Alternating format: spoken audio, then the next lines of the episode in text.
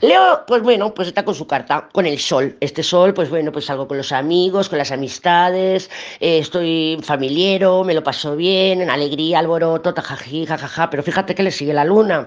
Entonces, claro, aquí lo que podemos ver es un, una fachada, una apariencia, porque la luna oculta una realidad, oculta una realidad que, y qué realidad es esa lady, pues una justicia emperatriz, es lo que está ocultando, ¿no?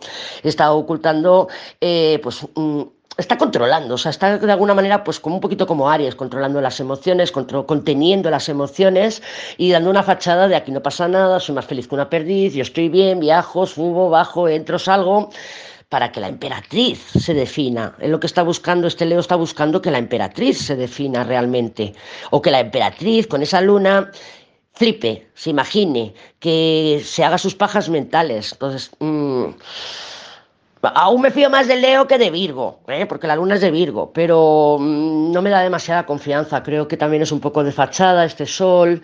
Eh, creo que está ocultando algún enfado, algún dolor, alguna sensación de puñalada, porque claro, el ermitaño es muy dramas, ya te digo que es muy dramas y la justicia es muy rígida. Entonces, Mm, a principio de semana no me da demasiada confianza este sol. Si lo ves, jajaja, dices, madre mía, pero está divino, está, está fantástico, yo estoy hecha polvo. No te fíes mucho, no te fíes mucho. Para finales de semana o ya entrada la semana que viene, sí que se van a definir un poquito más los tormentos.